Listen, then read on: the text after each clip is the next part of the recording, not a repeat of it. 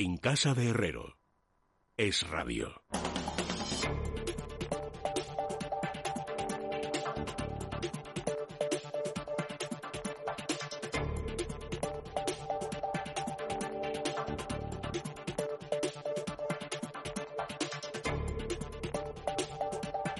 Faltan amigos 24 minutos para que sean las 10 de la noche, las 9 en la Comunidad Canaria. Vamos a hablar de economía, que es lo que toca a estas horas. Don Juan Ramón Rayo, bienvenido, muy buenas noches. ¿Qué tal? Buenas noches, Luis. Y don Ricardo Lucas, bienvenido, buenas noches. Buenas noches, Luis. no sé vosotros si estáis eh, siguiendo muy de cerca o no, yo muchísimo, y por eso me gustaría empezar por ahí, porque hay noticias recientes que colocan la situación en una situación, digamos, de incertidumbre. A mí me interesa mucho si Nadia Calviño va a ser presidente del Eurogrupo o no. ¿A vosotros os interesa tanto como a mí o no?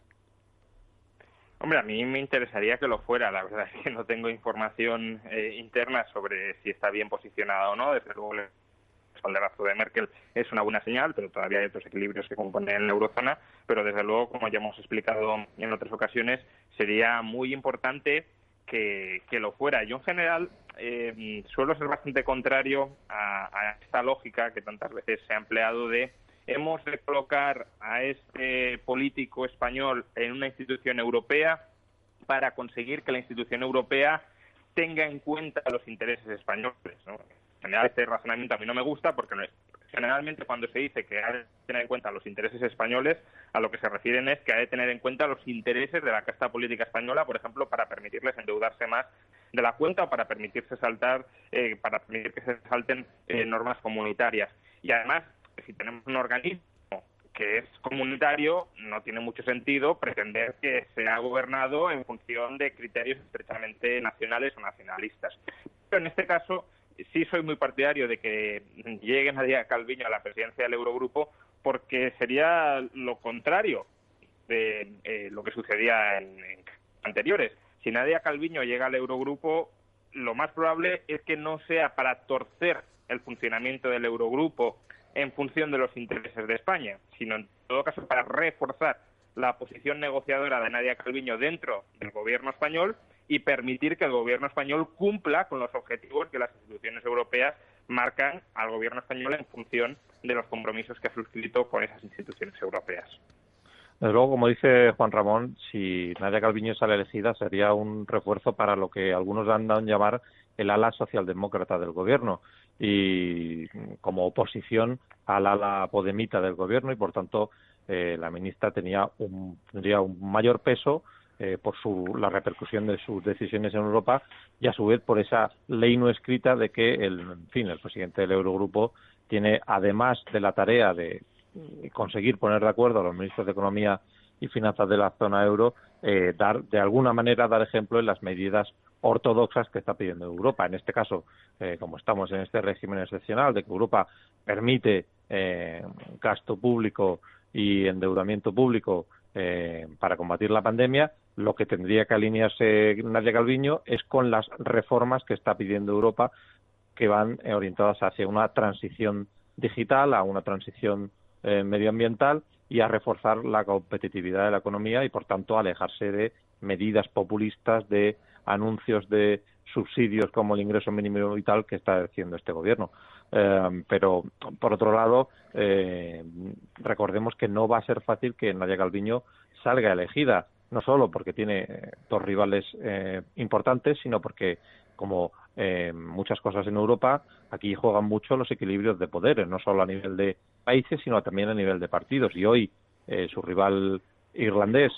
Pascal Donoje, ha tenido una reunión con los miembros del Grupo Parlamentario Popular Europeo eh, y según él han estado cerrando filas eh, por su candidatura y ahí si, si la candidatura se decidiese a nivel de equilibrio entre partidos, como ya sucedió con la presidencia de la Comisión Europea o la presidencia del Parlamento Europeo, incluso del Consejo, que fue a parar a un liberal, eh, la ministra Nadia Calviño estaría, tendría las de perder, porque el Partido Popular Europeo tiene un mayor peso y por reparto de cargos las instituciones le correspondería. Es pronto para saberlo, pero desde luego la batalla va a ser difícil y si Nadia Calviño no es capaz de dar alguna señal que disipe las dudas que puedan tener los países más ortodoxos, eh, pues será difícil que consiga el puesto. Claro, eh, efectivamente ese apoyo se ha producido esta tarde, por lo menos de manera retórica. Ya sabes que luego en Europa uno, pues sí, cierra filas con su grupo, pero luego, mm,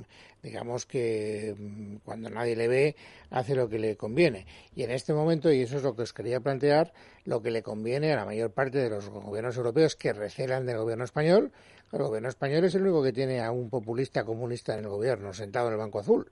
y por lo tanto pues miran a España recordando lo que pasaba en Grecia con mucho recelo. Ellos serían o deberían ser, en mi opinión, no sé qué opináis vosotros, los primeros interesados en arrojar la política económica española en el eh, seno de la ortodoxia. Y la mejor manera de hacerlo es colocar a la ministra de Economía del Gobierno de España al frente del Eurogrupo, porque como decís los dos, no tendría más remedio que ir, eh, digamos, predicando con el ejemplo por esa senda de la ortodoxia. No entiendo por qué Europa, por lo tanto, no se em, conjura, digamos, para evitar que España acabe convirtiéndose eventualmente en un Varoufakis II. Bueno, eh,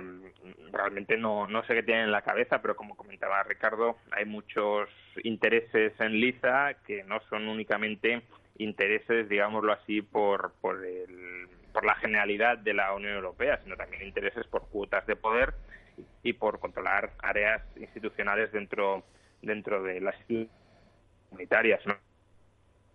Bueno, eh, puede tener sentido o podría tener sentido, por lo que dices, que Nadia Calviño sea elegida si confían en ella, porque obviamente nadie habría colocado a Varoufakis al frente del Eurogrupo para tratar de reorientarle hacia la ortodoxia. Eh, se confían en ella y creo que es relativamente confiable. Hay una de las frases eh, que, se han filtrado más, más libres de Calviño, que creo que pone de manifiesto bastante bien el, carácter de me planto hasta aquí, fue la, aquella de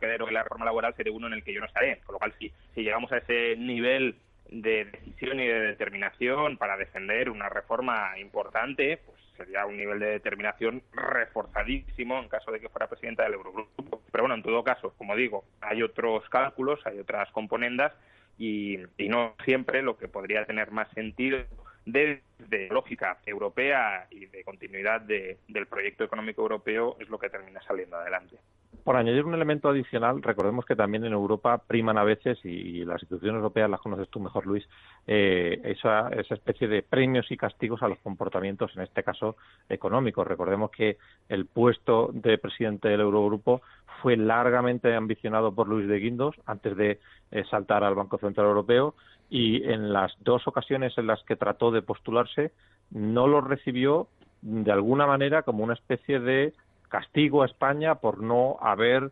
seguido de una manera más fiel las recetas de austeridad que venían de Europa, por no haber corregido los desequilibrios eh, a tiempo. Y en cambio el presidente saliente, el portugués Mario Centeno, fue elegido precisamente como reconocimiento, como premio a eh, cómo Portugal había ido siguiendo fielmente las indicaciones que venían de Europa y mm, tuvo una salida de la crisis, una recuperación de la anterior recesión mucho más rápida que otros países que fueron díscolos y que partían de una situación infinitamente superior, como podía ser Grecia o también el caso de Italia. Y por tanto, ojo a ese juego de eh, premios castigos, porque si, ese es el criterio, nuevamente salimos perjudicados porque recordemos que España no solo no ha cumplido con los objetivos que nos iban poniendo Europa, especialmente desde la llegada del Partido Socialista al gobierno, que fue ampliando los objetivos de déficit, sino que encima el año pasado aumentó el déficit respecto al año anterior y por tanto es un elemento de, digamos de recelo de los países del norte hacia todo lo que pueda venir de, España y de este gobierno en concreto. Bueno, ya veremos cómo evoluciona porque yo soy incapaz de hacer un pronóstico. ¿eh? Es decir, esta toma de posición del Partido Popular Europeo que tampoco me consta que tenga el refrendo del Partido Popular español, porque el Partido Popular español, hasta donde yo sé, apoyó la candidatura de Calviño. Tampoco sé si lo hizo con la boca pequeña, con pleno convencimiento, y tampoco sé cómo ha sido, digamos, el compromiso que hoy ha sacado el candidato eh, irlandés, ¿no? En beneficio de su candidatura. Tendremos tiempo de aquí al día 9 para seguir la jugada. Mientras tanto, hay algo que hoy sí que adquiere carta de naturaleza informativa y que no sé, y es lo que os pregunto, si va a tener repercusiones económicas bilaterales con Estados Unidos. Finalmente, Estados Unidos se queda fuera de la lista de los países que van a poder mandar turistas a Europa, a la Unión Europea. Eh, ¿Cómo se lo va a tomar Trump y qué consecuencias va a tener desde vuestro punto de vista? No, yo creo que no va a tener especiales consecuencias en este caso porque recordemos que, es, que es en este caso es una postura recíproca, es decir, los europeos no pueden viajar a Estados Unidos salvo excepciones excepcionalísimas y los estadounidenses no pueden viajar a Europa salvo de nuevo excepciones excepcionalísimas. Entonces, bueno, es el criterio que se aplica en ambos casos. En el, en el caso de Europa, yo, creo que además está bastante más justificado ahora mismo que en el caso de, Estados Unidos, porque lo que estamos viendo son rebrotes generalizados en todo el país, rebrotes que no están relacionados únicamente con que se estén efectuando más tests, porque el porcentaje de test que da positivo también está aumentando. Hay regiones donde los hospitales ya están cerca del colapso y si bien el número de muertes todavía está en descenso y esperemos que sí se ve que la situación epidemiológica se ha vuelto a complicar, al menos en varias zonas del país. ¿no? La, zona este, de momento, sigue más o menos controlada como, como en Europa. Eh, y en el caso de Europa, en, cambio, parece que hay un mayor grado de control, aunque también en los últimos días estamos eh, asistiendo a, a, rebrotes por varias partes del continente que lógicamente también inquietan o deberían inquietar a, la eh, Juan Ramón, tienes que, tienes, tienes que buscarte otra ubicación, me parece, porque cada vez está fallando más el móvil y, en fin, y tenemos dificultad para seguir eh, lo que dices. A ver si, no sé, supongo que si te mueves unos metros a lo mejor ganamos un poco de cobertura. Vale, lo intento. Mientras tanto, dale el relevo, Ricardo. Vamos a ver, yo creo que eh,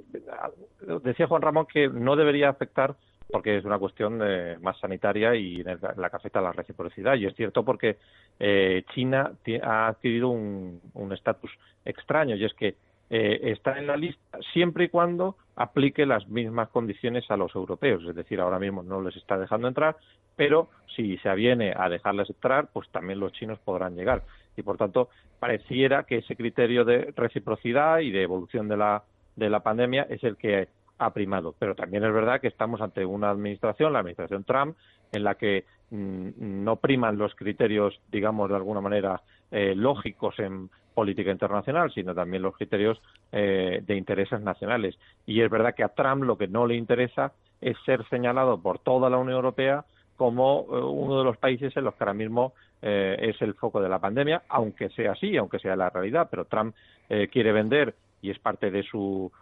plan de cara a las elecciones de noviembre, que la economía norteamericana se está recuperando, que ya está pasando lo peor de la pandemia, que, que, es lo que nos dicen los números y, por tanto, esta decisión puede molestar. Recordemos además también que se llega en un momento en el que las relaciones entre Europa y Estados Unidos se han complicado bastante a raíz de la eh, aprobación de la tasa Google que, Estados Unidos ha tratado de eh, vetar en la OCDE y que Europa dice que va a llevar adelante si la OCDE no, no pone y de hecho Estados Unidos ha, empezado a tomar represalias no y por tanto eh, respondiendo a tu pregunta me temo que sí va a tomar va a tener represalias aunque en, lógica tanto económica como sanitaria no debería tener pero pero ya sabemos que con Trump es difícil saber a, a qué atenerse. Sobre todo porque estamos en campaña electoral. Eh, Juan Ramón, eh, las cosas parece que empiezan a torcérsele a Trump, que hasta ahora tenía una cómoda victoria en las eh, una ventaja en las encuestas y tendrá que hacer algo si quiere recuperar y, y a lo mejor pues digamos esta especie de discurso autárquico de bueno pues mira el mundo no nos quiere pero no os preocupéis yo os protejo España digo Estados Unidos eh, primero y vamos a ocuparnos de nosotros mismos y que le den al mundo, a lo mejor resulta que le da resultado. Sí, a ver, ese puede ser un, mensaje que desde luego eh, veamos en campaña, pero insisto, no creo que venga motivado por, por la decisión de hoy de, Europa, que es una decisión compartida por ambos lados del Atlántico. Es decir, la represalia que podría adoptar Trump ya está en vigor, que es, repito, que los turistas europeos no pueden entrar en Estados Unidos. Ahora, por el lado de la tasa Google, por el lado de la competencia desleal de la industria automovilística europea, digo desleal porque es el, argumento que solía emplear Trump, etcétera, sí es bastante probable que veamos ese tipo de, argumentaciones en campaña, como las vimos en la anterior campaña electoral contra México y contra China. También se va a reforzar en este caso contra China, es difícil que se vuelva a cargar las cintas contra México porque se llevó a un acuerdo comercial que era prácticamente calcado al que ya se había suscrito eh, pues en el año 94, pero, pero contra Europa sí es un frente que, va a estar abierto y que muy probablemente vamos en campaña. Pero insisto, yo lo desvincularía relativamente de la decisión que ha tomado Europa hoy porque, porque bueno, eh, es algo que ambos bloques económicos o ambas sociedades de momento mantienen y es el veto cruzado a sus turistas. Bueno, por hablar de cuestiones eh, ya inequívocamente indígenas, es decir, nuestras, hay una noticia que a mí me ha sorprendido y que no he sabido interpretar muy bien y por lo tanto necesito vuestra ayuda porque hasta donde a mí se me alcanzaba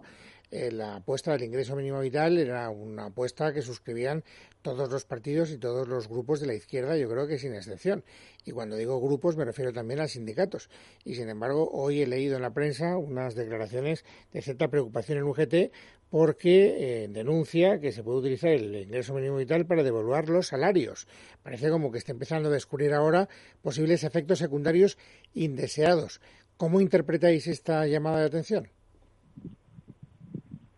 Bueno, yo creo que es una llamada de atención para, para exigir más control y más inspecciones laborales y más regulación y más planificación sindical. Eh, creo que es aprovechar el ingreso mínimo vital para tomar una posición negociadora en la reforma de la reforma laboral, no valga la redundancia. Eh, básicamente, si los sindicatos creen que se está mal utilizando el ingreso mínimo vital, o eso dicen para bajar salarios, la consecuencia lógica sería que los sindicatos han de tener mucho más poder a la hora de determinar centralizadamente los salarios de los ciudadanos españoles.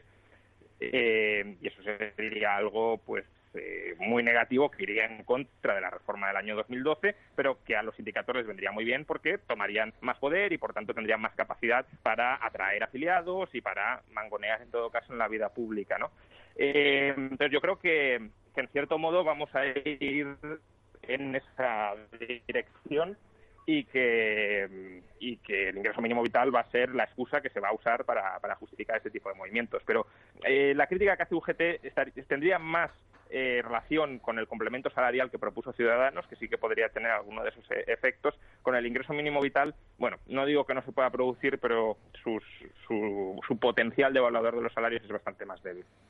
Sí, parece claramente que estas declaraciones de Pepe Álvarez van un poco más a, a un aviso a navegantes a los empresarios, ¿no? De, además de lo que dice Juan Ramón, de que los sindicatos van a estar vigilantes, que no haya ningún tipo de, mal uso del ingreso mínimo y tal, pero en fin, yo creo que eh, por un lado el diseño de la prestación que ha hecho el gobierno eh, es bastante complicado que esto se produjera y en todo caso si, si fuera así y si los temores del sindicato de la UGT están fundados, eh, habría que recordarles que han estado en la gestación de, esta prestación, porque el propio gobierno dijo que habían estado en contacto directo con los sindicatos a la hora de plantearla y a la hora de diseñarla, y que por tanto resulta sorprendente que ahora eh,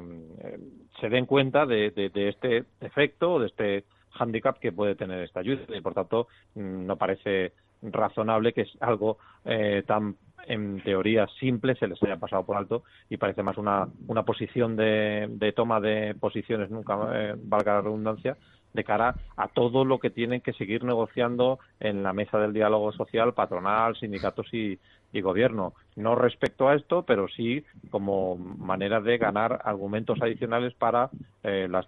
peticiones que ya está poniendo encima de la mesa eh, la parte sindical. Bueno, y por... además es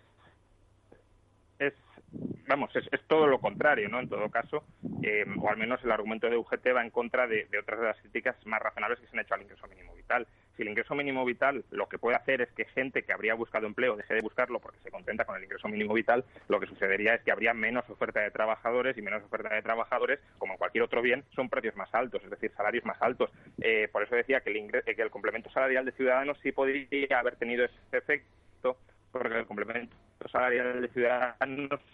solo se pagaba a aquellos que,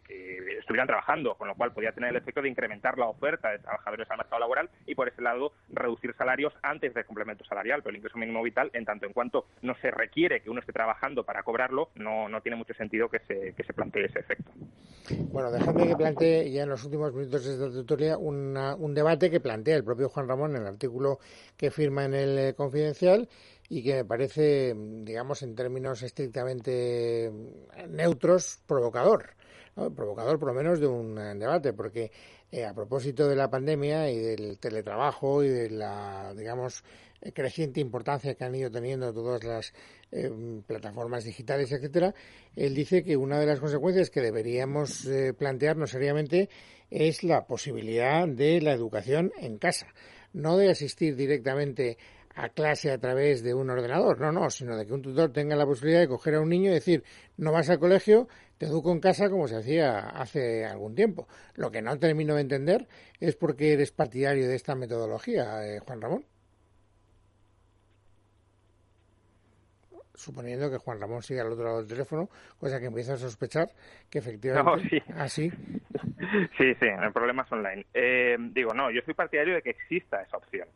Eh, no soy partidario de que se imponga esa opción a, a aquellos padres que no desean eh, asistir de, o practicar el homeschooling, la educación en casa. El homeschooling, la educación en casa, es un método de enseñanza que está vigente en numerosísimos países del mundo, entre ellos Estados Unidos o Reino Unido, que a quienes lo utilizan eh, pues les da muy buenos resultados. Puede haber ahí un sesgo de selección porque tienden a utilizarlo familias que evidentemente se sienten capacitadas para educar a sus hijos, pero es una opción más que debería estar disponible y que tiene pleno sentido que esté disponible en condiciones como las actuales. Evidentemente habrá muchos padres que o estén trabajando presencialmente o que no se sientan capacitados para eh, educar a sus hijos o aunque se sientan capacitados no quieran educarlos ellos porque quieran que adquieran otras visiones en la escuela. Y en esos casos no hay por qué imponer evidentemente el homeschooling, pero para los padres que sí se sientan capacitados y sí quieran educar a sus hijos con los pertinentes controles que aseguren que el niño está recibiendo una buena educación y una buena socialización con otros niños,